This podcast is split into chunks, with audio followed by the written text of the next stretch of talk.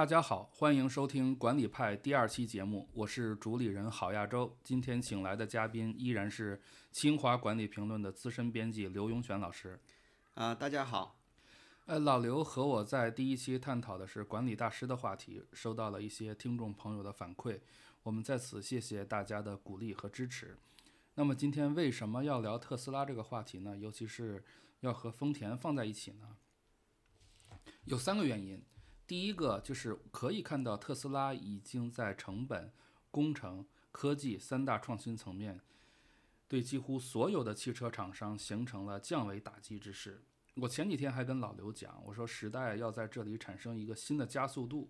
第二个原因，丰田和特斯拉这几年一直都被人们热衷于拿来比较，一边是丰田换帅啊，份额下滑，利润下滑，看似有些狼狈不堪；一边是马斯克掀开了 Master Plan 的第三篇章，有一个耗资十亿美元的人类计划出台。就这种强对比，可以预示未来的胜负手。几天之前，日经中文网给出了一组数据，是关于特斯拉和丰田的，我来给大家念一下。销售额，丰田的销售额是二十七点四万亿日元，特斯拉的销售额是八点五万亿日元。哈，从销售额上来看，丰田对特斯拉是遥遥领先。纯利润，丰呃丰田的纯利润是一点八万亿日元，特斯拉的纯利润是一点二亿日元。一点二万亿日元。销售量，丰田的销售量是七百八十八万辆，特斯拉的销售量是一百万辆。车型数，丰田的车型数是五十款，呃，特斯拉的风型呃车型数是四款。其实我们从这一组数据当中可以看到，呃，从规模上来说，从从规模效应上来说，丰田对特斯拉还是有绝对的优势的。但是从净利润这方面来说，特斯拉其实是很恐怖的。呃，特斯拉的单车净利润已经是丰田的五倍了。那么我们说第三个原因，第三个原因，丰田在今天其实依然把持着全球第一大车商的宝座，但它和特斯拉有截然不同的发展理念，尤其是对未来新能源汽车的技术趋势上。更重要的是，丰田对于呃，人类的工业化进程来说，不是一家公司这么简单，而是以丰田为名的丰田模式几乎主宰了当今制造业。精益生产，呃，取代大规模生产的福特模式之后，制造业就进入了一个相对稳定的精益时代。算下来也有半个多世纪了。当下这种历史转换，其实就很像诺基亚和苹果交接权杖的感觉。当然，汽车的制造业会更加复杂。被德鲁克称为工业中的工业，时代转换是不会一蹴而就的。那么我和老刘今天可能会在模式的逻辑上多一些探讨，而不是在产品层面去做对比。我们想看看能不能找到背后的产业内涵。呃，这个有点滑稽，就是我这么一个就是连车都不会开的人，今天坐在这儿跟老郝聊车。那我对汽车行业还是比较感兴趣的，因为汽车行业它一直以来都是一个管理创新很重要的地方。你像这个福特，它这个开创了流水线生产，然后通用汽车，嗯，开创了事业多事业部的这个组织结构，然后丰田它又开创了这个精益创新，然后都产生了非常大的影响。那这么一个行业到现在其实一百多年的历史了，然后现现在它又发生了巨变，又有了新的故事，所以我很想就是说特斯拉未来会会会产生什么？我觉得这个很有意思。呃，要不然咱们先从马斯克聊起来。呃，这这其实我是计划最后再谈论马斯克的，呃，但是也就是因为要谈论特斯拉模式的话，马斯克作为缔造者是绕不过去的。呃，不过我也知道老刘对马斯克有一些独到的见解，所以那就先，呃，那就不妨把马斯克放在最前面来聊。呃，这个谈不上什么独到的见解，我主要是觉得可以借着马斯克，呃，表达几个对当下的看法吧。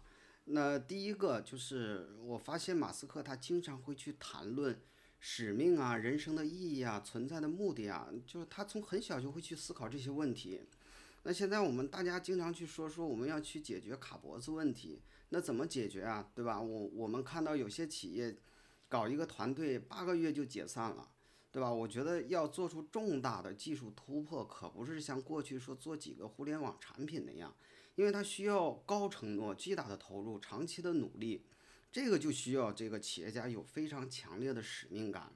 所以我觉得现在我我们是需要一些像马斯克这样，就是说具有社会领导力的这个企业家，他能够从社会历史甚至人类的这个角度去思考企业存在的意义，然后去做一些更有意义的事情。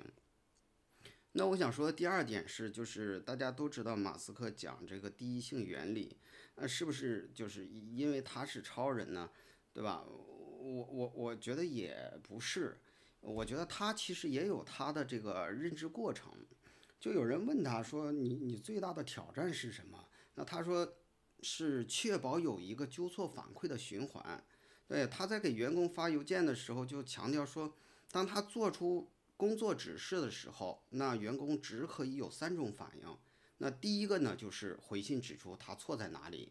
所以我就觉得，其实你说他是超人，但是他也需要别人的这个帮助。对吧？特斯拉很多事情都是重新思考、重新做过，这不可能是马斯克一人之功。所以我觉得，与其去想说，嗯，成为超人，不如去打造一个卓有成效的组织，对吧？那我们也可以看到，现在一些人他不是超人，但是讲点什么东西呢，却一副不容置疑的样子，而马斯克却一直保持着一个知道自己不知道的状态。那我想说的第三点呢，就是说最开始去了解马斯克的时候，就是感性的认知，觉得他很有远见。但是后来忽然发现，嗯，其实他不是在预测未来，而是在创造未来。我觉得丰田的玩法是预测未来，然后不确定嘛，就就去占各种跑道。但马斯克他不是这么玩的，我是从他把专利开放这件事上获得理解的，对吧？他把专利开放了之后呢，大家过来一起玩，是吧？一起就把电动车，这个电动汽车这个市场就干起来了。那这个过程中，呃，电动车的这个市场这个赛道，那它相应的一些技术路线啊、标准啊，其实就有了合法性，大家就有共识了。这样呢，他就逼着一些开始认为马斯克错了的人。也都来玩这个游戏，我觉得有了这个基础，它才可能去改变，就是整个行业推动可持续能源。那专利制度其实也是我们发明的嘛，它它它并不是说理所当然的，我们是完全可以打破它的。所以我觉得这个过程它不单纯的是一个技术创新的问题，它还是一个社会建构的问题。就是马斯克他其实在重新定义现实。当然，我这里边讲的是实际效果，不是说初衷是怎样的。那谈到马斯克这位魅力型领导者呢，我想结合汽车的历史，说说魅力型领导力的历史。嗯，美国其实它最早的一批魅力型领导者是像洛克菲勒呀、卡内基啊这些人。那后来因为政府的监管，这种领导力它就开始衰落。那在汽车行业里面呢，福特是魅力型领导，当时他的影响力。大概也就相当于今天的马斯克，那他现在其实他还对马斯克有很大的这种影响。那之后呢，人们其实更多的去关注组织而不是个人了。那通用汽车，呃，他做的其实是组织创新嘛，对吧？我们在第一期在线管理大师里面也讲到，说斯隆是管理大师，但他其实不是魅力型领导。那到了七十年代中期开始，魅力型领导落力就多了起来。嗯，也很有意思的，正好是这个期间，美国的企业受到日本的这个冲击。到八十年代的时候，这个汽车行业出现了一位超级巨星，就是这个李艾克卡，他拯救了克莱斯勒。然后到了互联网时代，到了社交媒体时代，魅力型领导就越来越多了。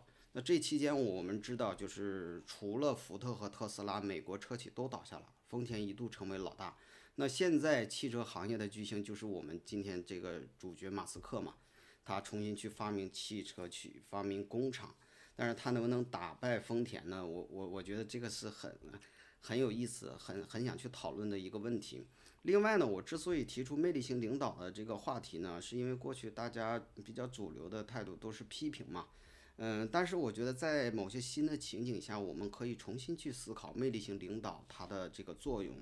当然我，我们也要警惕，就是说，当魅力型领导越来越多的时候，也可能会导致一些问题。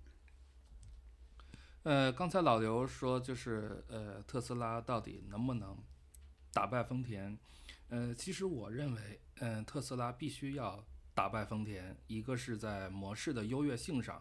它要翻过丰田这座高山，呃，而且我觉得差不多这个任务已经算是完成了。就像我们今天讨论的这个话题，呃，它有一个呃隐含的前提，就是我们认为特斯拉模式比丰田模式更适应这个时代。呃，还有一个就是在市场份额上，特斯拉需要击败旧日的王者，这是商业竞争本来的诉求，呃，但是这个目标还没有达成。再说一个很有意思的事情，就是大概在两三年前的时候呢，日本国内的媒体会经常拿特斯拉来刺激丰田。啊，据说现在已经不再做这种对比了，这是因为日本人认为丰田已经被特斯拉击败了。呃，回应一下老刘说的魅力型领导，我我对魅力型领导有两种解读啊，一个是管理学视角，就是卡耐基和洛克菲勒他们那一代人。之所以没有被列入到现代管理进程中，是因为他们依靠的是个人魅力去领导企业，而不是组织的系统能力。另一个视角是历史学的视角，那就是魅力型领导的两面性。嗯，从托马斯·卡莱尔开始，很多人就认为英雄和他所创造的业绩在推动人类历史进步，但从现代史来看，他们也带来了人类社会的崩溃。所以，对于历史的研究才会有方法论一说，比如法国历史年鉴学派就强调了多方面因素，像地理、气候、人口、制度等等。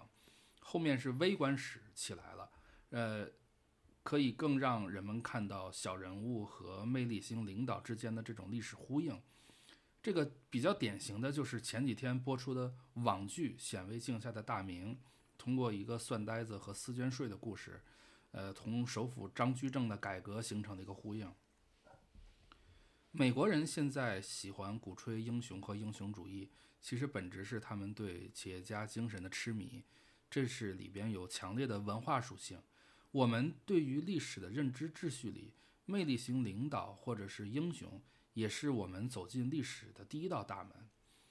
呃，首先要承认的是，我是一枚马斯克粉，不是因为我对超人的崇拜。而是我在马斯克身上能够看到，或许能让人类社会变得美好的东西。说句实话，就是这种带来美好的信念感，恰恰是中国自中生代以来的企业家，尤其是互联网企业家呃起家的这些企业家身上极度稀缺的。他们的强项是利用了人性弱点去设计商业模式。马斯克是一个有历史思维的人啊，我说的历史思维呢，不是历史学。而是认知。我为什么这么说呢？就是我们现在听到最多的就是关于时代断裂的言论，呃，什么第几次工业革命，什么新的叉叉时代。要知道，这种断裂的时代观的背后，是对过去一切的否定。我最近在看法国大革命的一些资料，所谓旧制度和大革命，其实对法国民族心理的影响是巨大而且深远的。这是因为要打破一切旧的，但又不能去否认旧的，所以它长期会让法国社会处于一种精神分裂的历史语境之中。大家有没有注意到的是，就是马斯克几乎从来没有去否认旧的东西，呃，更很少去谈论颠覆。呃，谈论颠覆的恰恰是我们这些人。呃，我们今天谈论特斯拉模式和商业模式，呃，和和特斯拉模式和丰田模式。那到底是升级啊，还是颠覆啊？其实这个问号很可能不在马斯克的脑袋里面，因为我们很多人热衷去去用特斯拉去踩丰田，但马斯克自己也说过嘛，他说没有丰田就没有特斯拉，就在特斯拉确立新的生产体系之初，丰田给了他很多帮助，有资金上的帮助和工厂管理上的帮助。那么，我其实还要进一步去追究，就是马斯克的核心价值是什么？大家常说是第一性原理，呃，我觉得这是思维方式，那就是一切都可以重重做一遍。重做就意味着要从旧的东西里寻找合理的得以保留，但我觉得核心价值不是这个。我认为的核心价值就是以人的发展为最终目的。马斯克的理想就是让人成为这是跨行星物种，这其实是扩大了人的行动能力和思维边界。我觉得这里面有一个宏大的宇宙观，就是我们不属于地球，我们是属于银河系、属于宇宙的。嗯，作为一个魅力型领导，马斯克他很清楚自己应该起到一个什么作用。比如说，在他要站在前台，他要他要扮演品牌的作用，他要负责去拿项目，他要负责去融资，而真正后台的事情其实是需要组织和系统管理去运行的。嗯，同时它还有着硅谷的基因，比如去层级啊、走动式管理啊、无边界组织啊这些。嗯，但他又超越了硅谷，就他给硅谷带去的是先进制造业的一些东西，比如他在推特推行的这个大裁员已经到第九轮了，这个在舆论层面一定是负面的，但是他但是我们也要看到另外一面，它是有一定的合理性的。就他这么做一定会得罪很多很多人，尤其是习惯了习惯了硅谷文化那群精英嘛。但他要按照自己的理解去塑造一个新的推特，这里面其实我们就可以感受到一些浓厚的制造业偏好，就是把管理制造业的经验应用到网络公司里面，这是一个很煎熬的过程。我恰恰认为他需要的是这个。嗯，还有一点，马斯克是一个不折不扣的不折不扣的开源主义者，这是一个九十年代的黑客精神。就是他为什么要推出 Open AI？他自己说的是，他不希望就是最后这个东西成为一个封闭的模式，这也是他诟病 ChatGPT 的一点。马斯克希望玩的是一个无限的游戏，而不是有限的游戏。老刘认为，呃，马斯克是一个普通人，我认为马斯克是个超人。就超人和普通人可以看到同样的东西，但理解力是相差十万八千里的。呃，第一性原理现在已经大家都都会说这个词了，但是普通人并不能达到他那个觉悟。不过我这里说的这个超人不是 DC 漫画里的超人，是尼采眼里的超人。就是当初尼采提出超人，就是因为上帝死了，人类面对意义危机。那么尼采提出超人就是要重构这个价值体系，尤其是在尤其是在技术不断发展的社会里，人类逐渐漠人化，啊，情愿被技术所规训，走向了安逸和懒惰。那么这个时候就要有一个超人出现，他有一种强大的生命意志，啊，然后告诉人们人要成为自己的主人。呃，另外一面是超人，他不是道德的化身，他反而是会存在很多的问题和缺点。我觉得这就跟马斯克非常非常像了。这个我确实记得马斯克是讲过，他说他做特斯拉不是为了造就一个伟大的品牌，也不是为了和其他的车企去竞争，其实他指向的是这个可持续能源和交通。那说到超人呢，如果说超人是尼采眼中的超人，那我是强烈同意老好的这个观点。另外，我也非常认同老郝讲的，就是他对这个断裂的时代观的批判。那我觉得历史啊、现实啊，看起来是束缚，其实也是资源。如果你真的把它割断了，其实你也就无法从中得到任何资源。那我认为，特斯拉其实它是丰田的一个一个延续，是在丰田的跑道上起飞的，只是这一次它插上了这个数字化的翅膀。我们可以先看看特斯拉的工厂，就是在特斯拉它生产线上部署了传感器，然后就可以收集数据啊，进行优化啊，然后实现自动化，然后这个过程可以重复循环。这个时候生产线其实它就成为了一个学习和进化的整体。那特斯拉的这个玩法呢，其实是敏捷开发的玩法，也就是说，特斯拉是在像开发软件一样在开发工厂。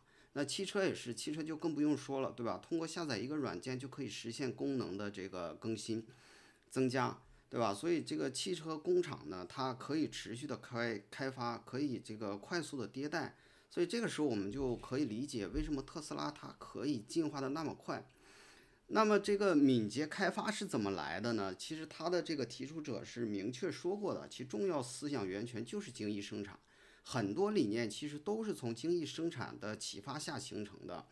那精益思想又又是怎么来的呢？它的一个来源之一是 PDCA，就是由这个休哈特首先提出来，然后他的朋友兼弟子戴明给完善和推广了，所以一般大家也管这个叫戴明环嘛。所以我们看到精益思想从制造领域走向软件领域，现在又回到了这个制造领域。从这个角度上来说，特斯拉模式其实就是丰田精益思想的一个延续，是精益思想在数字时代的一个绽放。呃，我想也许未来的工厂和现在完全不一样了，但是精益思想会继续留在工厂中。就是我们看到很有趣，一个思想它穿越不同的时代。时代，然后发挥着它的这个作用。那我们现在经常说人机共处啊，人机融合呀。我觉得从人机关系出发，我们可以看出丰田和特斯拉的不同之处。他们一个是更关注人，一个是更关注机。呃，这个呢也符合两个国家的这个传统。因为美国，呃，从建国开始，它其实就有一种技术崇拜。我记得这个在。传播学上有有很多研究，所以它呃我们就可以理解，就是美国企业的关注点放在了这个机上面。那日本呢，它发生过勤劳革命，就是它形成了偏向利用人力资源的传统，它更少的去依赖机器和资本。在丰田呢，它有有一个这个自动化的概念，但是这个动呢和我们的写法不一样，是他们造的一个字。就是表示人加自动化，也就是人机结合。虽说也是人机结合，但是其主导作用的其实是人。就是丰田在技术上，它设备上一直是比较保守的，这个常常让这个去参观的人感到惊讶和疑惑。就之前就有一位记者去参观丰田，他就问丰田为什么不像竞争者那样去采用机器人呢？那丰田的回答是。就机器人有许多局限性，他们无法思考，没有感觉。但作业人员了解顾客想要什么，他们能从顾客的角度去思考该如何完成工作。但是我觉得现在其实已经完全不一样了，因为我们大家已经看到 AI 的强大，看到 AI 的这个持续的进步，对吧？你说人会思考，机器它也会思考啊，而且在不少事情上，其实它学习更敏捷、更强强大。那哈默尔说过，他说丰田是会思考的系统。那这个思考呢，丰田靠的是人，然后人靠人的智慧持续去改善。但是特斯拉完全是可以通过数字化的手段去加速学习，去持续开发。呃，我们可以简单对比一下，感受一下。而在丰田呢，当生产线出现问题的时候，每一个人都可以拉线叫停。但是他们很有意思，他们会做一个词语的区分，就是他们不说停止，要说停掉。为什么不说停止呢？因为他们觉得停止是被动的，不能够反映人的主观意志和智慧。我觉得这个是很可敬的一个地方，就是他宁可停下来，然后创造一个集体学习的机会，所以丰田才能有这样的一个一个成就。但是丰田的这种慢即是快的学习逻辑，我觉得在数字时代是无法成立的。我们看看特斯拉，对吧？如果出现零部件缺失的情况，系统会在数十秒内就可以通知设备或工人跳过，然后在后面的地方再接入，根本不需要停线。嗯，就是结合着老刘刚才说的，我我我来谈一谈，就是呃对丰田和特斯拉关系的理解啊。第一呢，呃，我认为特斯拉的模式的特斯拉模式的底层。是丰田的精益思想，但它对标的是福特。呃，第二，我认为特斯拉在底层之上还架构了一层东西，那就是硅谷精神。前几天，嗯，特斯拉研发中心接管了惠普大厦，我觉得这是一个绝对标志性的事件。当然，马斯克很喜欢做一些具有历史呃具有历史坐标意义的事情，比如把纳米工厂收购了。这家工厂是通用和丰田联合所有，也是美国汽车产业以日本为师的象征。现在特斯拉从通用手里买回来，我的解读就是是薪火相传。呃，之前我和老刘共同看了一本书，呃，当时作者用到了“特斯拉主义”这个词，让我有些思考。呃，历史上以公司之名去冠以主义的只有福特主义啊，这是这是意大利社会主义运动领袖格兰西提出的。我们都知道格兰西是西方马克思主义的领路人，他的狱中杂记啊，在很多人文学科是当中是必读书目。格兰西就认为，福特开创的大规模生产以及新型的劳资关系产生了新的资本主义模式。大规模生产的前提是大规模消费，这两者是共生的关系。福特的历史功绩就是两头实现了，在两头实现了两个理想，就是工薪阶层买得起汽车，汽车的生产成本也进入了历史最低。所以很多人说，没有福特就没有现在的美国。那么，只有全面改造社会发展和运行模式的，才能称之为主义。福特做到了。那么，特斯拉其实我认为正在往这个方向上走。特斯拉几乎是以一己之力开启了电动车世纪的大门。要知道，这个过程很艰辛。马斯克要面对传统汽车厂商的打压，因为他要建造新的营销模式，要绕过当地的经销商。而美国各个州的法律不同，特斯拉需要大量的政治游说，加上通用汽车当时有一段时间带头彻底放弃了电动车项目，这这也带来了一个很糟糕的市场环境。所以说，我就说现在电动车的这条路是特斯拉硬闯过来的，这就很像福特当年的硬闯。嗯，此外，特斯拉充分利用工程创新去降低成本，把电动车的价格不断下探。十几二十万就能买一台高度智能化的汽车，这是不可想象的。这也是福特当年的效应，就是一个全新大众消费市场崛起了。重要的是，特斯拉带来的是一场消费端的平权运动。因为我自己开车已经换三台车了，我的体会很深。所谓的加价减配啊，所谓升级啊，所谓保养维修，这里面对于消费者来说存在巨大的消费陷阱。因为内燃内燃机汽车的构造对于用户来说是黑箱，厂商说什么那就是什么。呃，电动车就像是手机，一切都可以数据化，一目了然。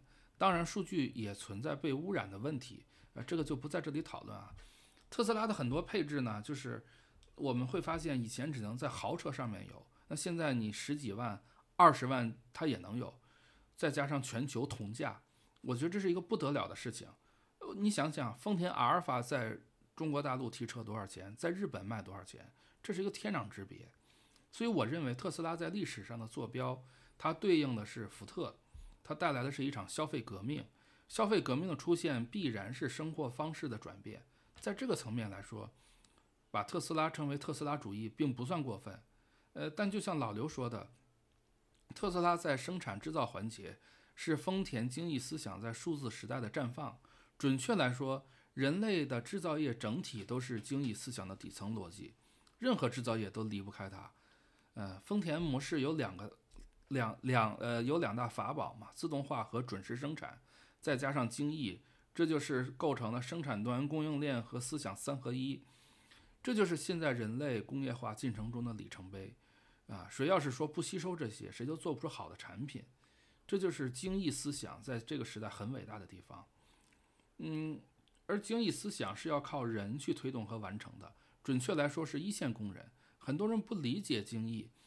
呃，我去参观一个家电工厂的时候，就是发现有一个角落，事实上是没有人去看它的。但是我看到了，就是那里摆着两根绳子，一个长的，一个短的。短的是改进之后的，长的是改进之前的。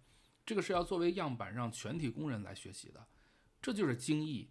就靠人的主动性和感知力，一点点去改进。人类的制造业就是这么过来的，没有什么天翻地覆的大跃进。那么，精益思想的来源是什么呢？是反对 MUDA，就是 M-U-D-A，这是日语浪呃浪费的意思。因为按照福特模式来说，大规模生产的流程一定会产生很多浪费。丰田家族认为，减少了减少了浪费，价值就会提升。因此又有了呃持续流啊、拉动啊这些词，从用户端开始倒逼，需要什么就用什么啊，利用看板这个手段作为一个协调。特斯拉推崇的这种生产的超级化，其实是超级节俭，就是利用最新的技术以应对资源的短缺，呃，超级灵活、可定制，以应对需求的波动和多样性。嗯，超级的连接和开放，以产生协同价值，其实这些本质都是精益思想。马斯克他自己也有一个试错的过程啊，他曾经想用机器替代所有的产线工人，但很快发现不行，因为机器的灵活性和准确性不够。嗯，二零一七年四月份的时候，马斯克在推上写啊，他说特斯拉过度自动化是个错误，确切的说，我是是我的错，人类是被低估的。后来他在接受一家传媒采呃采访的时候，他说，特斯拉对机器人的过度依赖，呃，这个这个这个这个这个是错的，呃，并且承认了，在考虑不周全的情况下，把自动化这个事情给弄砸了。嗯，但我认为这还不是全部，就是我们现在来看特斯拉的工厂，它其实还是奔着自动化的方向去的，而且成功率在越在越来越高。这其实要得益于马斯克在智能生产上的投入。尤其是跨界应用，呃，他把汽车自动化的手段用到了工厂之上。但我之所以说丰田还够不上特斯拉和福特的历史坐标，是因为丰田模式仅仅适用于生产制造场域，呃，在公司管理上还是日呃还是日本企业的传统做法。呃，有一个美国作家写过一段话，我来给大家来念一下，他说。每隔三四年，就是一个汽车典型的研发周期啊。他说每隔三四年就进行一次改进，并将其整合到一个平台之上。这种想法对特斯拉来说毫无意义。特斯拉的方法是什么呢？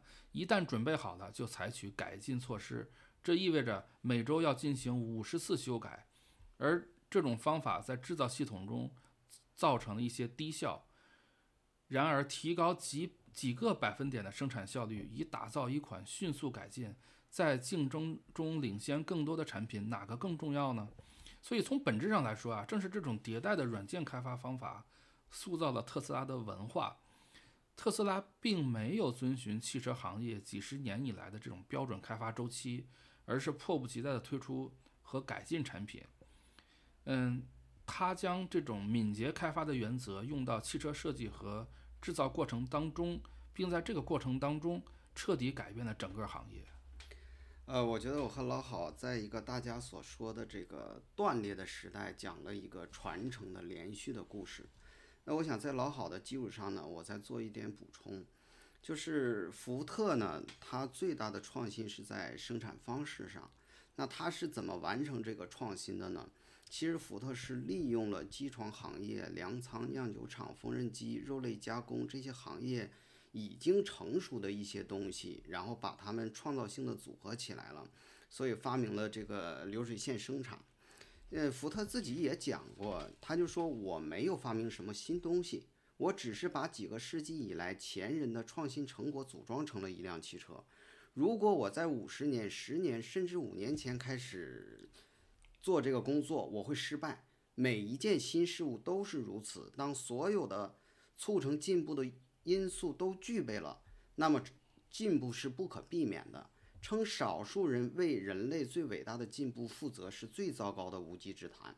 所以说，我们不能断裂的去看待时代。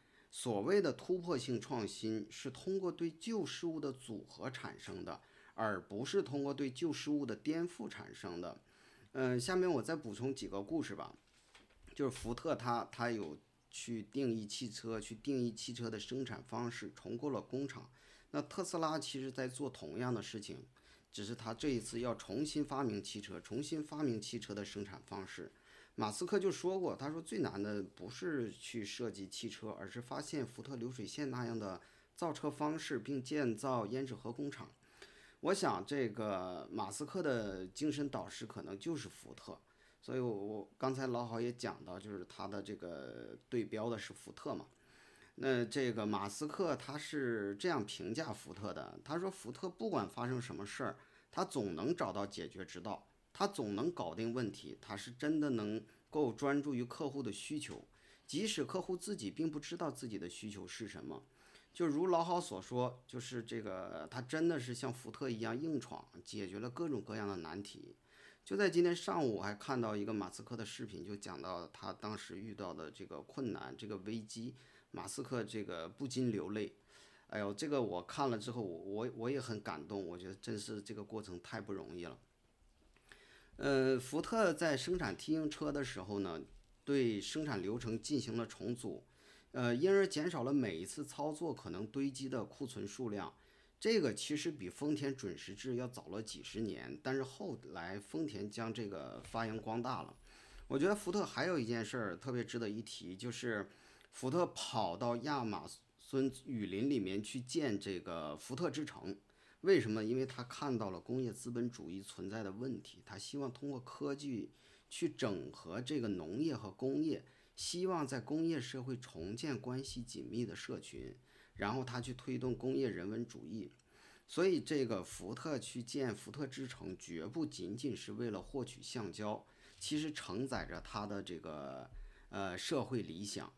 那特斯拉其实也在做类似的事情，这个大家都都比较清楚。比如说，他讲这个可持续能源啊，火星移民计划呀，是吧？但是呢，福特最后是失败了。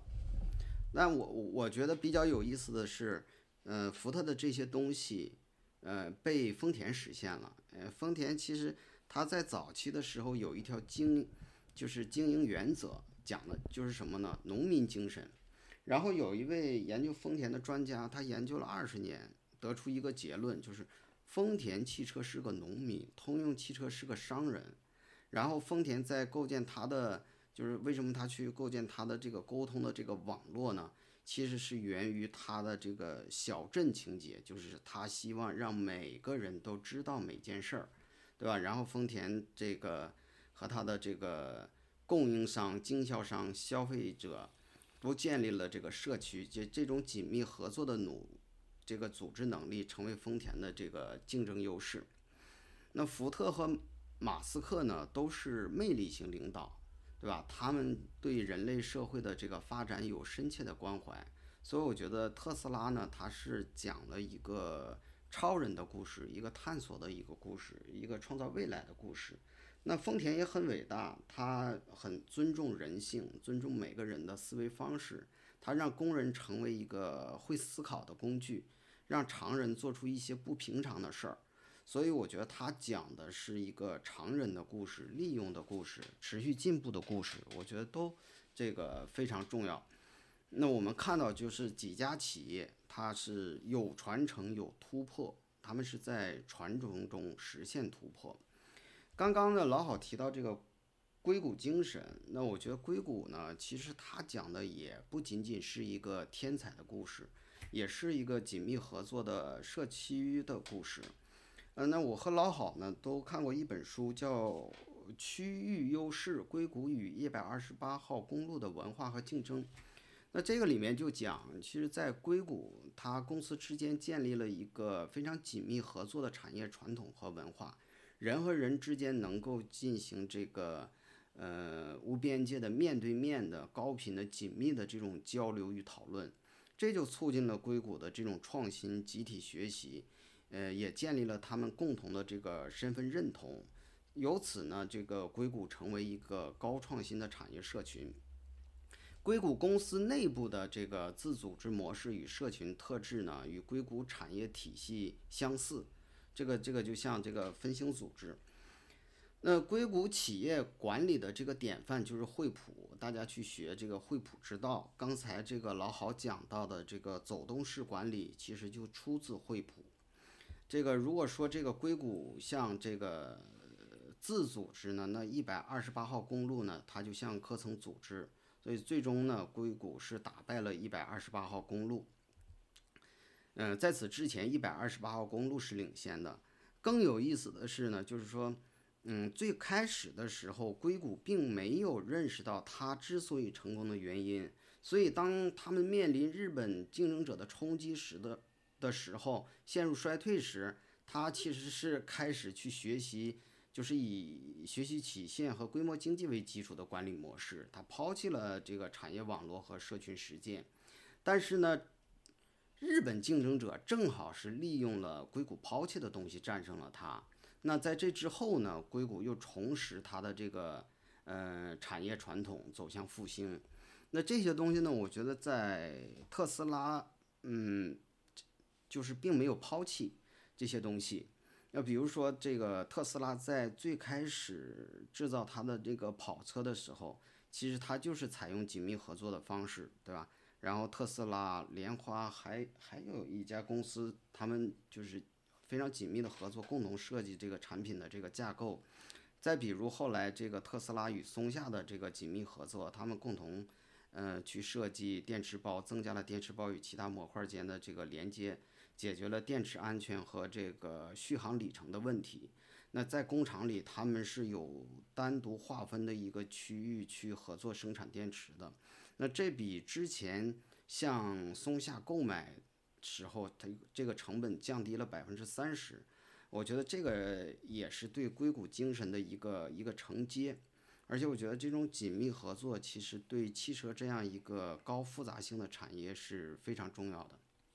对，刚才老刘也也也在谈到这个硅谷精神啊。嗯，我认为硅谷精神其实就是创新的精神，就是它是以人为主体的创新精神。呃，硅谷的环境和文化其实是塑造了这种精神。就像老刘提到的波呃波士顿一百二十八号公路和硅谷之间这种区别。但这种创造，这但这种创新精神呀，它不是天才般的天马行空，而是有一个价值主导，那就是用户。呃，我们从惠普知道、苹果到特斯拉这老中青三代身上都能看到，围绕用户的创新才能产生最大的价值。呃，有有意思的是，这三家公司都和硬件相关，尤其是到了特斯拉这里，基本就是强制造业了。嗯，而且这三家的生产的都是大众消费品。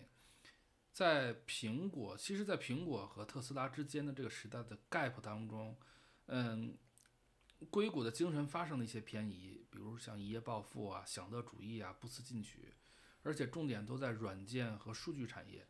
那么特斯拉的出现，其实真的是可以让人对硅谷精神有了新的期待。嗯，马斯克是一个极度狂热的制造业爱好者，他曾经公开批评过巴菲特，说。说巴菲特做的无非就是通过计算数据挣钱嘛，啊，这对人类社会的进步没有什么意义。最牛的还是制造业，因为制造业才是创新的温床。马斯克对制造业和创新的认识符合美国自奥巴马时代以来的主流观点。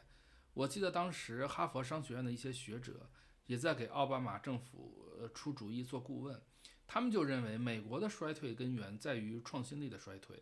而创新力的衰退在于制造业的颓废，尤其是制造业大量外包到美国以外的国家，反而会逐渐培育美国的竞争对手。所以，奥巴马政府开始的产业链回流的策略。嗯，不过有一点我可能不是很认同老刘啊，那就是现在很难用过去说的松散的网络这种概念来概括硅谷精神。我们看苹果也好看特斯拉也好。都是高度垂直一体化的公司，企业的边界非常清晰。这两家公司都要做影响人类历史进程的产品出来，就不太可能出现企业网络这种东西。这是和丰田很大的不同。丰田的企业网络，也就是供应商管理，是全球闻名的好啊。丰田会对呃供应商进行分级管理，对战略性供应商要保持控股状态。这种亲密无间的关系的确帮助丰田很好的实现了，呃，精益之道。但在今天看来，未必就是最好的选择。一个是丰田模式在超级超级无比巨大的黑天鹅事件面前，它也会拉胯，比如地震啊、公共卫生事件，就它并没有人们所想象的那么牢靠。一个就是这种信任关系一旦遇到一个外来物种，比如像特斯拉的挑战。它的反应速度会很慢，嗯，就说一个简单的例子，丰田直到今天，直到现在还要每年负担四百家供应商的供应商的电费，这个是很吃利润率的。嗯，老好启发我进一步去思考，就是我们去讲硅谷精神是什么？那其实与我们看待硅谷是从哪个层次去看有关系，比如说是从这个区域这个层次，还是企业这个层次？还是个体这个层次，呃，我更倾向于认为这个是区域层面的这个社群精神，呃，创新呢是个体层面上的。那我们不同的回答呢，可能和我们不同的这个问题意识有关系。呃，我之所以强调社群呢，是用它来表达这个人际间的这个连接，就是紧密的合作。因为现在大家更多的去强调的是交易性的这个连接，这个技术性的这个连接，那呃紧密的合作或者说人际性的连接呢，要和它形成互互补，呃，紧密性的合作呢，它它肯定是有它的这个问题的，所以它需要互补性的方案，就是我刚才讲这个，呃，交易性的和技术性的一些东西。呃，它其实只是适用于某些场景，比如说探索式的这个创新。嗯，像这个刚刚提到特斯拉与松下的这个合作，那在这个层面上，它通过紧密的合作是可以可能产生这种差异化的一些东西，产生竞争优势的。那其实特斯拉做垂直整合呢，我觉得本身就是在说明紧密合作的重要性，对吧？区别只在在于说这个合作是在企业之内还是在企业之外。呃，关于紧密合作呢，我还想多说一点，因为我觉得这个会影响到未来特斯拉和丰田谁能够跑赢。我觉得这是一个很重要的因素。这个我们知道，就是过去在日本呢，就是它经历了一个失落的三十年，就是有些产业它没落了，但是有些产业呢依然保持着强大的竞争力。那这个就与产业复杂性有关，就是日本保持竞争力的地方，就是像汽车这样高复杂性的产业或产业段。为什么呢？因为在这种高复杂性产业当中，它需要众多的人交织在一起，保持紧密的合作，而这个正好是这个日本特别擅长的地方。那日本有一位这个教授伊丹敬之，他把日本式经营管理呢称作人本主义，讲的就是说。日本企业的组织，它是以人与人之间的网络关系为基本原理的。那丰田呢，它是日本管理的这个典范，紧密合作的这个能力体现在丰田的整个生态体系里面，就是达到什么程度呢？就同，比如一件事儿，如果你去刚和这个刚开始合作的美国供应商去谈，可能要花半个小时才能把这个事儿说清。但是如果你去和日本供应商去谈这个事儿，可能只需要一个单词或一个短语就搞定了，所以老好，这个我我我记得啊，就是你之前去研究腾讯智慧出行的时候，提到过一个一位日本学者叫这个藤本龙宏，他研究日本车企的时候就指出，日本车企竞争力的提升就是源于它与供应商紧密合作解决企业间问题的能力。那么丰田的这个竞争优势会不会被瓦解呢？我我我觉得从这个复杂性的这个角度可以去看，嗯，因为电动汽车它的这个用三电取代了发动机和变速箱，它的架构发生了变化，这个产业复杂性和产品复杂性就不是简单的这个映射关系了。就我我我就简单的这个说复杂性吧。那汽车行业它呃经过这个模块化的这个运动。它的复杂性是降低的，所以我们看到汽车行业的这个进入壁垒是降低的。然后电动汽车呢，它本身的架构经过简化，复杂性也是在降低的。所以最开始的时候，特斯拉可以通过采用开放的这种架构，找别人去合作，组成生产网络的方式进入汽车这个产业。嗯，它后来走向这个，才走向这个封闭的架构，然后从这个委托生产变成了自主研发生产的。那我们看到，就是这个复杂性，它是会不断降低，而且有很多方式，比如说这个减少零部件。那特斯拉在二零一七年的时候，它已经把零部件就是做到了一万多个吧，对吧？然后这个其实要比之前的三万个以上少很多。再比如说，它这个通过一体化压铸技术，可以将七十个零部件压铸为两个大型的铝铸件。呃，如果我们再去考虑 3D 打印以及各种增材制造技术，那未来工厂可能它在一个工厂里边可以生产更多的各种各样的零部件，那这个复杂性会进一步降低，有可能这个供应网络就会坍塌掉。这个时候，紧密合作的能力其实就不那么重要了。从这个角度来看呢，我觉得，嗯，丰田的风险还是很大的。但是如果说我们从一个更大的生态的角度去看的话，对吧？因为现在丰田和特斯拉都在布局他们的生态系统，牵扯到更多的技术、更多的产业领域。我想至少在这个初期，或者说在这个探索阶段，它的复杂性一定是增加的。那这个过程中呢，会涉及到更多汽车产业以及其他相关产业的资源的积累，涉及到这个产业结构的调整以及这个生态架构的重新的这个建构。呃，我觉得这个其实需要很高的生态领导力，需要很强的这个复杂性治理能力。嗯，表面上去看呢，它是两家企业之间的竞争，其实背后是产业之间的竞争，是国家之间的竞争。呃，听老刘聊，我然后我就突然意识到，其实我和老刘说的这个社群啊，其实不是一回事儿。老刘说的社群是一种从内到外部的，从内部到外部视角的社群。我说的是从外部到内部的，就是还接着我上面说的这个丰田的供应商关系啊。丰田其实要做的就是把企业的外延扩大，这个是从内部到外部的视角，这是在降低生产风险、增加确定性。就是把复杂性降维的一种做法。打个不恰当的比方吧，丰田扮演的是干爹的角色，就是自用自己的资源养了一群干儿子。供应商不但接到丰田的订单，更重要的是可以被传授精益理念，提升自身提升自身的这种效率啊和稳定性。长期以来就会有一个围绕丰田的星系产生。特斯拉也是要降低生产以及产品的复杂性。但马斯克选择的是垂直一体化，他如果想要追求最极致的用户体验，就得自己设计和生产配件。这个最典型的是特斯拉在美国有一个电池工厂，就是设计和生产是一体化的。嗯，老刘刚才说，在进入电动汽车时代之后，汽车的架构发生了巨变，总体而言是复杂性降低了。其实这体现在那内燃机汽车。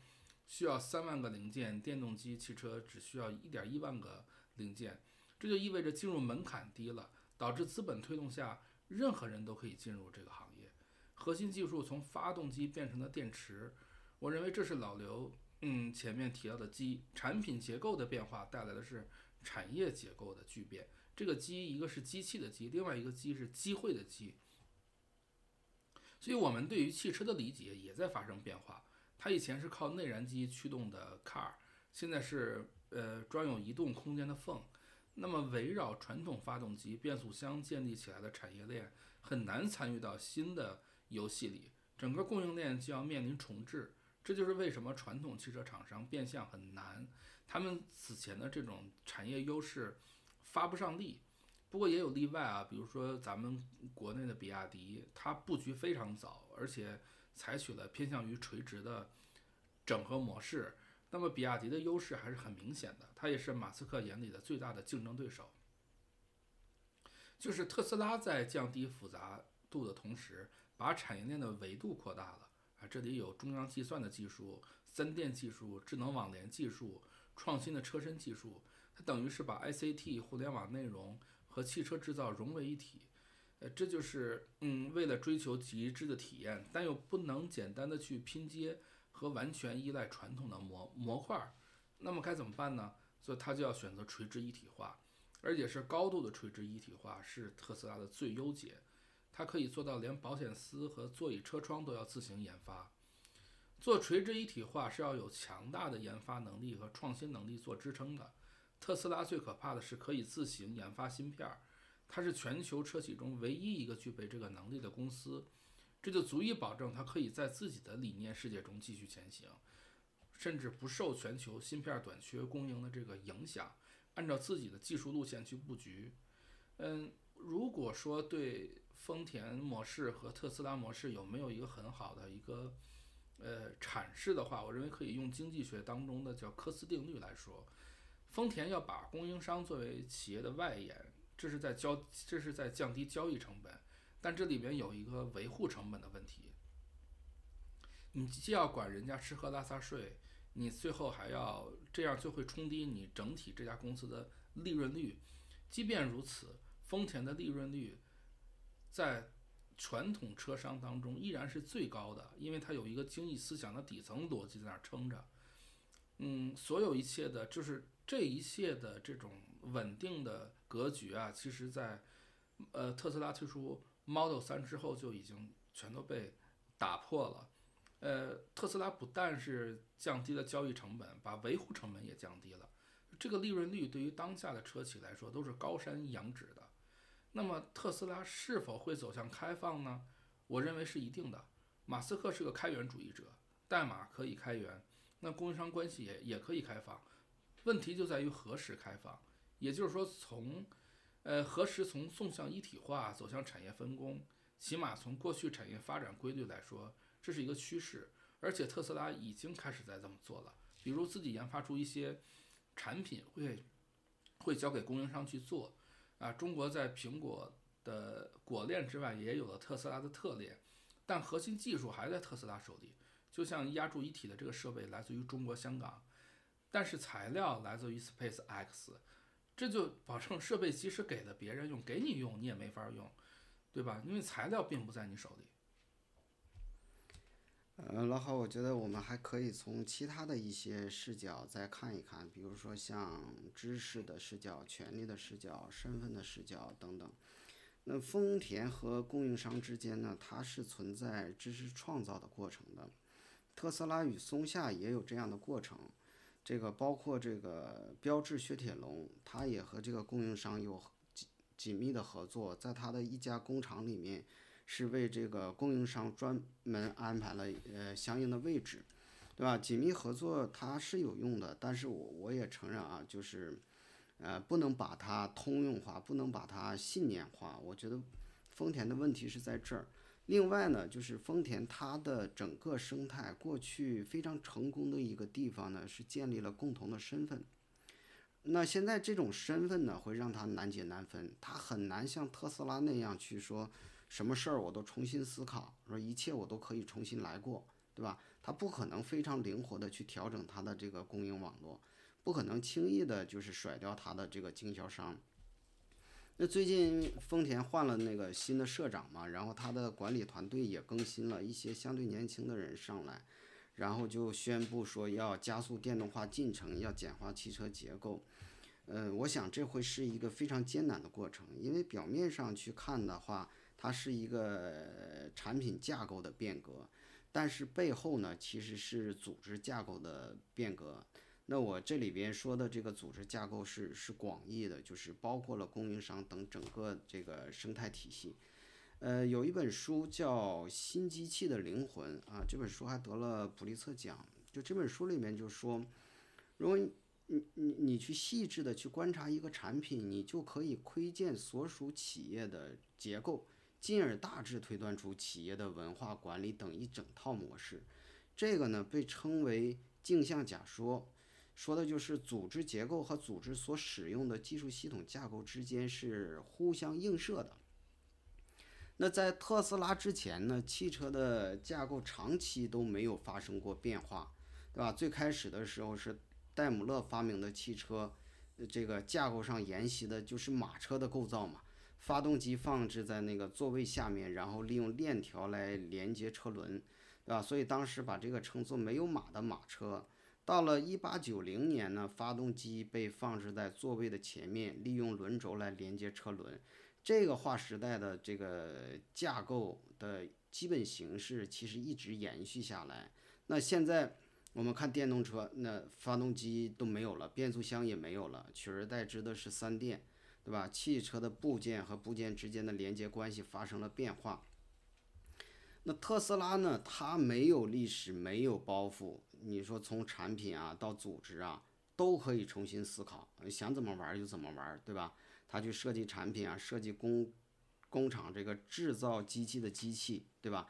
他不类比，不会去看别的公司是怎么做的，一切都重新做，对吧？然后他可以去，马斯克就告诉他的工程师，就是说没有什么所谓的壁垒，这个东西根本不存在。然后他还跑到行业之外去招聘工程师，嗯，然后特斯拉采取的是呢扁平化的组织。管理层与行政办公区直接就设在工厂车间里边，这样就可以更快速的解决问题。那他开始推行扁平化组织的时候，他就强调，就是这个一定是彻底的重组，任何人都可以跨部门、跨层级的沟通，只要能解决问题，只要对公司是有好处的。那这个还被写进了他的这个员工手册里面。那他们自己人也说，就是我们的组织看起来呢不是那么强大和严谨。但是专业之间是紧密结合在一起的，这个推动工厂的高速发展。我想这个在丰田是难以想象的。那我再说说丰田的情况，就是从丰田造车开始，汽车这个产品架构的基本形式其实就没有发生过变化。然后这个丰田它潜在的这种竞争假设就是。只要我打造好组织能力，去制造便宜且没有缺点的汽车就可以了。所以长期下来，他都这么做，就形成了他这个累积出来的这个组织能力和竞争优势。但是在这个过程中呢，丰田的这个从这个信息的筛选和处理啊、问题的解决呀、沟通啊、关系啊、网络也就都固固化下来了。那这个形成这个。嗯，强大的这个惯性，当他面对这个特斯拉的这个挑战的，面对新的挑战的时候，他就会很难处理。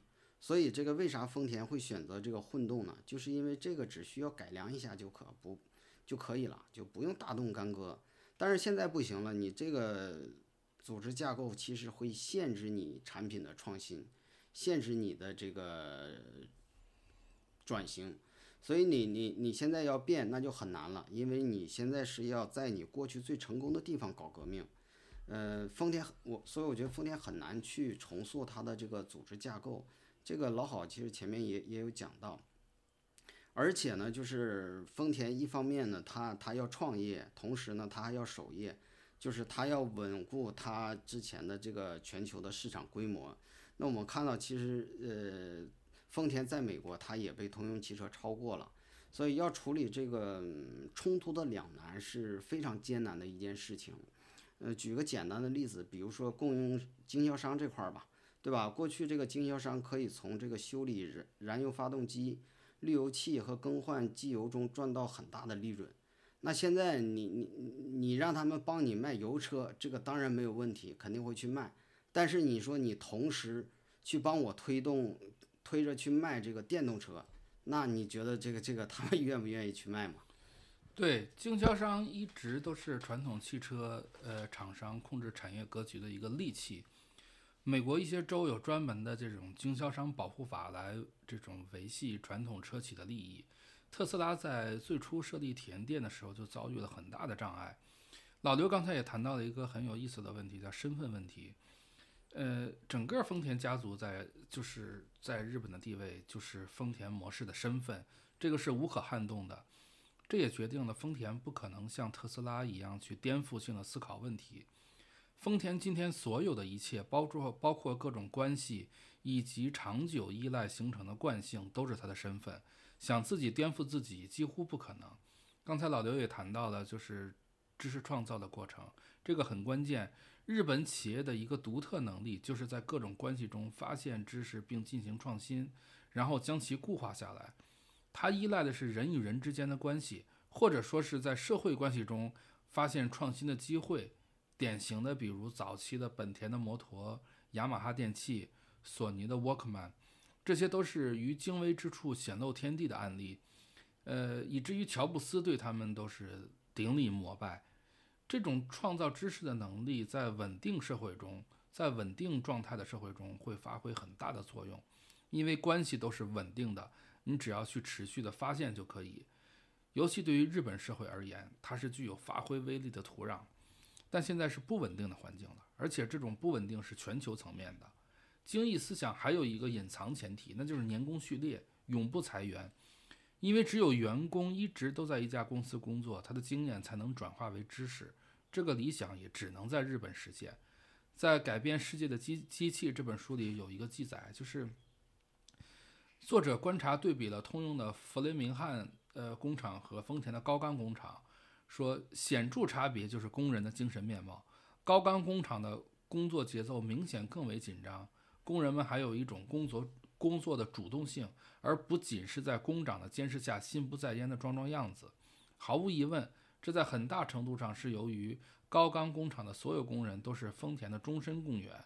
终身雇员，完善的工作保障换来了他们的全力完成任务。你看，这就是，呃，精益思想，它必须，它要想实现精精益思想，需要有一个对工人有一个足够的长期的，呃，这生活的。保障，还有老刘刚才提到的混动模式，走的就是不断精进和改良的路线。我认为这是日本管理基因，这个是由日本的管理基因决定的。纯粹的电动汽车模式会对丰田模式形成一种精神内耗。呃，当年让丰田帮着做那个 RAV4，就是一种试一试的心理嘛。但如果 all in 的话，呃，这对丰田是绝对不可能的。因此，我认为丰田无论换多少个社长，它依然是丰田。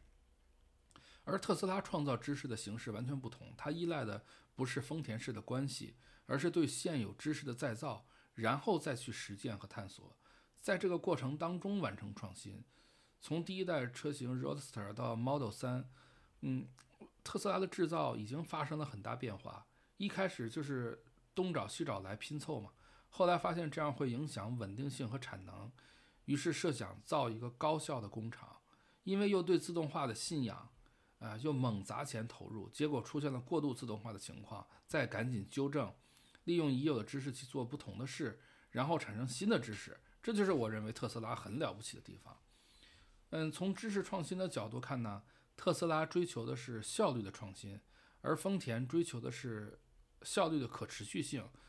怎么理解我说的这句话啊？就是丰田模式需要一个稳定的供应商关系网络，同时还需要一个稳定的人才结构。我们都可以将其视作是轨道。那么，在这些稳定的轨道之上，创新就是一件循序渐进的事情。特斯拉不一样，特斯拉不断强化垂直一体化。呃，前几天的投资者大会上还宣布要进一步的减少供应商，那么更大范围内采取自主研发，这是在提升知识转化为创新的一个速度。同时呢，我认为特斯拉它是为它一定是要为人来服务，但这个过程要尽可能的智能化。因为智能化可以带来决策的高效，呃，此外，特斯拉的人才流动是很有意思的。就是特斯拉和 Space X 以及其他的那个呃 Solar City 之间可是可以进行人才互换的。呃，也研究火箭的人可以去造车，这种跨界带来的不稳定性产生了新的知识，这就是我说的创新的效率。马斯克曾经在开源问题上有过一个非常精妙且明确的回答，他认为。开源的结果就是让企业不断提升创新的速度，只有速度更快，才能不断领先。嗯，老郝，嗯，帮我重新去审视丰田的它的这个紧密关系，它的这个网络。呃，我想这个可以把之前的一些想法做一个升级，就是在新的新的情景下呢，更恰当的一个说法，它应该是合作创新的能力。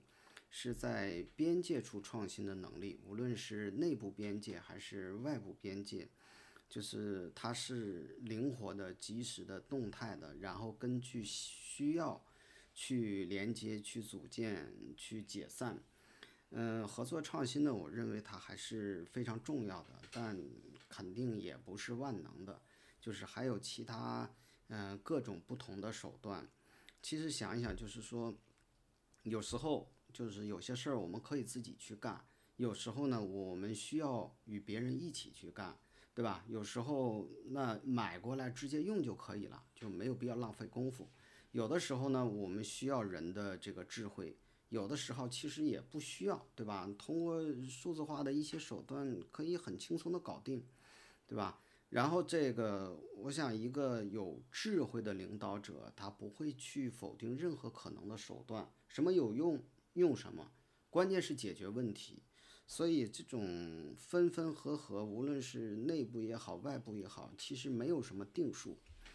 嗯，特斯拉它的情况，嗯，有它不同的地方，因为它一方面是在做产品创新，一方面是有生产创新，对吧？然后它采用敏捷开发的这种这种方式，可以加速这个学习和创新。那非常有必要，就是说把设计啊、生产啊、测试啊这些东西都紧密的连接在起一起，所以他采取整合自研的这个这个方式，然后他嗯通过物流系统可以将各个厂区连接起来，然后员工也是采放采取这种开放式的办公，对吧？然后这个极客和蓝领在车间里并肩作战，这个如果走进现场。就是你根本看不到这些人他们之间的这个职能的差别、职级的差别，所以我觉得特斯拉它是把这个，嗯，合作创新内部化了，就是，嗯，因为这样呢，它其实可以更快速的学习，更及时的协同，然后更高、更高效的去编配资源。呃，其实特斯拉走这条路，我觉得也是因祸得福，因为最开始的时候，传统的这个汽车供应商是瞧不上他的，不愿意带他玩儿。呃，这也让我想起呃柯达，就是和大众通常的认知是不同的，就是他失败并非是因为说他自满，呃未能拥抱创新，嗯、其实这里边嗯、另有原因，就是数码相机也是一个很复杂的东西，它涉及光学、机械和电子工程技术。而且当时这个生产工艺也在创新的阶段，快速发展之中，对吧？然后设计上任何微小的这个变化都可能导致组装难度的增加、质量的下降。这个时候，其实他就要求研发、设计、工艺创新、制造、总装、测试等都高度的结合在一起。但当时照相机产业早已经转移到日本了，它没有相应的这个产业资源的支持。再一个呢是苹果。苹果在中国也建立了非常复杂的这个供应和生产体系，然后它一直向中国派遣这个非常顶尖的产品设计师和制造设计工程师，协同设计这个新的生产流程，什么时候跑跑通为止，到就是这个到跑通为止。那苹果它也追求这个生产方式的创新，它在这个高端制造业上也有过这个突破性的这个贡献。那这几年呢，它对就是苹果的新品研发是造成了一些影响，就是因为这个疫情，呃，它不能像以前那样与供应商进行紧密的这个协同。嗯、当库克被问到说苹果为什么不在美国大规模生产呢？他就说你把美国所有的工具模具制造商请过来，对吧？在这个礼堂里边都装不满，但是要是在中国可能会需要几座城市。就苹果，它已经嗯扎在这个中国的制造业生态中了，这就导致它嗯现在面临很大的来自美国政界和投资界的压力啊，它也很难去解决这个问题。那我觉得就是关于这个分分合合啊，它其实有很多很复杂的这个这个原因，嗯，从从这个模块化的这个层面。我可以再说一下，你像丰田，它为什么不愿意采取外包模块的方式呢？其实它有成本上的原因，因为与欧美不同，就是丰田和一级供应商的工资差距并不大。呃，还有其他的原因，比如说他会怀疑供应商的这个能力，也会担心说，嗯，过于依赖某个特定的供应商，然后他在内部做这种模块化的尝试。为什么呢？因为在丰田现在就是这个女性员工和老年人越来越多了，那要让他们舒服一些，满意度高一些。再一个就是他想进行独立的这个质量控制，原因也是就是说，这样员工可以更容易感受到工作的意义和成就。那欧美采用模块化的方式呢，一个很大的动力是建立在一个假设上，即就是这个。减少资产可以提高这个股东价值，然后也有一些其他的原因，比如说营销战略上，他他他要这个按订单生产嘛，然后他要提高这个生产效率嘛，他希望去简化这个信任，减少人和人之间这种紧张繁琐，甚至有的时候令人痛苦的这这这个沟通啊，这个关系啊，对吧？然后也受到相应的一些。呃，管理理论的影响包括这个模块化理论、核心竞争力的这个理论、颠覆式创新的这些理论。然后呢，他也面临了这个就是遭到一些反对。呃，那那在一些人看来呢，模块化是一个肮脏的字眼，是外包和削减工会工资的委婉说法。所以就是说，这个分分合合之中吧，我们可以看到成本，看到效率。也可以看到人性、权利、认知，所以它绝不嗯简单的是一个技术经济问题，也不是技术经济这个视角能够完全解释的。所以我觉得它是一个社会建构的这个故事。其实我们从这个企业这个多元化战略，然后到这个去多元化的这个历史里，也可以看到这一点。那这里就不细说了。就是我们看到不同的方式，那其实没有必然性。就是通常的时候，大家会觉得有对有错，但其实可能都是正确的。关键是，呃，是否适合自己，能否打造出一套互补的解决方案，对吧？你比如说，苹果把供应和生产体系放在中国，那是因为它有一个互补的能力，就是紧密协同的能力嘛，对吧？包括苹果，它采用的依然是传统的职能型组织。那也是因为它有一个互补的能力，就是不同职能之间的这种合作性讨论。所以我觉得呢，就是特斯拉虽然激动人心，但它走，但他走的这个路啊，也不见得是唯一的选择。我觉得每家企业它都有自己的历史，也都会有自己的路。但无论走什么路，我觉得特斯拉绕不过去，因为特斯拉为所有的车企乃至制造业。我觉得都创造了一个极佳的想象空间，是不能不认真对待的。所以，我们当然要学习特斯拉，但是不要过于痴迷。就我，我觉得痴迷往往是，呃，危险的。你不妨想一想，这么多年，对吧？大家这个从韦尔奇到乔布斯，我们到底学到了什么，又获得了什么？而且从这个对制造业的研究来看。目前也并不存在一个稳定的范式，都还在探索之中。其实这个特斯拉也在探索之中。那这部分多说一点，目的在于说明，呃，管理中这样和那样的方式也好，模式也好，其实没有什么必然性。呃，不要去造神，也不去拜神。我觉得这个是正确学习的一个起点。那今天聊很久了，我想最后还是要请。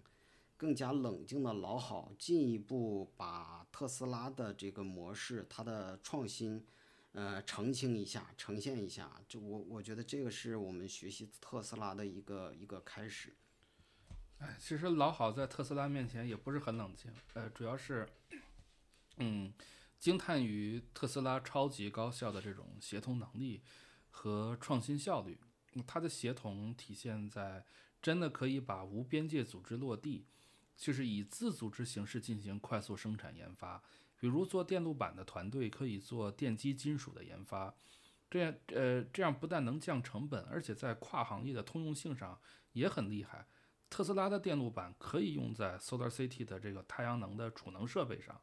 其实这些都是我们经常在理论当中看到的，就书里经常写这种，但在现实里，我们知道很多企业也在尝试努力做出改变。但对于制造业企业而言，尤其是，呃，拥有庞大供应链的这种大型制造业企业，改变起来非常难。就是想落地，想想把，比如说，就像特斯拉那样，把无边界组织来落地，我觉得，我我我就从我目前来看，我觉得几乎不可能，因为这里边的利益过于复杂了。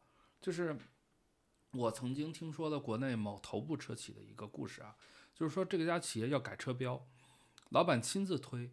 推了很多年都推不动，老板在战略会上就开骂呀，啊，就是对着这帮，嗯，什么什么呃总呃副总裁们呀，什么个头们开始就咱们就开骂，骂完没用，骂完之后，他要改车标这个事儿依然没有没有再往下推动，就官僚的力量太强大了，就是他强大到可以凌驾于一把手之上，你说这个创新力它在哪儿呢？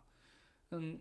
特斯拉它不一样，特斯拉做出一项改变是很快的，它它不存在传统意义上的官僚组织架构，这就是不要把，就是那一句话嘛，就是不要把敏捷组织架构在官僚组织之中。老刘和我在前面都提到了敏捷这个词，我认为这是特斯拉无比重要的能力。敏捷来自于软件产业，它改变了从前的瀑布式的开发流程，就采取短周期开发的模式。以应对不断变动的产品需求，同时呢，整个组织内部分布着无数个产品接口，这些接口其实就是自组织，我觉得可以称之为组织接口。他们各自保持着，就是每个团队啊，它都有自己的，它它它都会保持着高强度的研发，而且团队之间的适应，适应是自适应，它不是来自于上面人说你们谁要适应谁，不是的。所以说，呃，比如说特斯拉的保险杠团队就可以随便改动，只要能和其他，呃，就只要这个保险杠能和其他部件的接口保持一个稳定就可以。所以敏捷就是什么呢？敏捷就是不断去改变，不断去适应，再不断改变，再不断适应的一个无限循环。马斯克有一个独特的做法，就是让软件保持一个贝塔状态，也就是叫测试版。在在他看来呢，呃，产品是一个处于永久测试状态的一个完整系统。当然了，这也带来一个负面的效应，就是软件的问题被放大，会给特斯拉的这个产品的口碑带来伤害。这种事情其实已经发生很多次了。嗯，特斯拉的敏捷模式和丰田的精益模式相比，我认为有一个重要的区别啊，当然也是我认为，就是区别在于你是抬头看着客户，还是埋头于流程。虽然精益思想也是要从下游往上游推，但是指导理念是要减少生产中的浪费，而这个敏捷不一样，敏捷叫 sprint，也就是周期为单位，这样可以随时去。